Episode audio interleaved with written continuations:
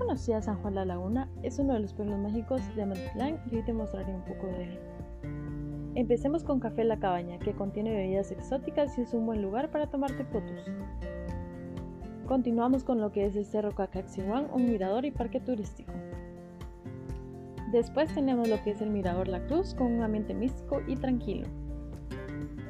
Luego tenemos las calles pintorescas con murales regionales y tradicionales. También tenemos la Asociación de Mujeres que producen textiles, donde te dejan ver un poco del proceso que realizan. Después de esto tenemos el taller de miel artesanal, donde te muestran las distintas abejas que hay y los protocolos que realizan.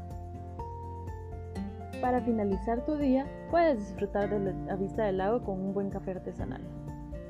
Te está invitando INGUAT junto con nuestras cooperativas. Ven y visítanos.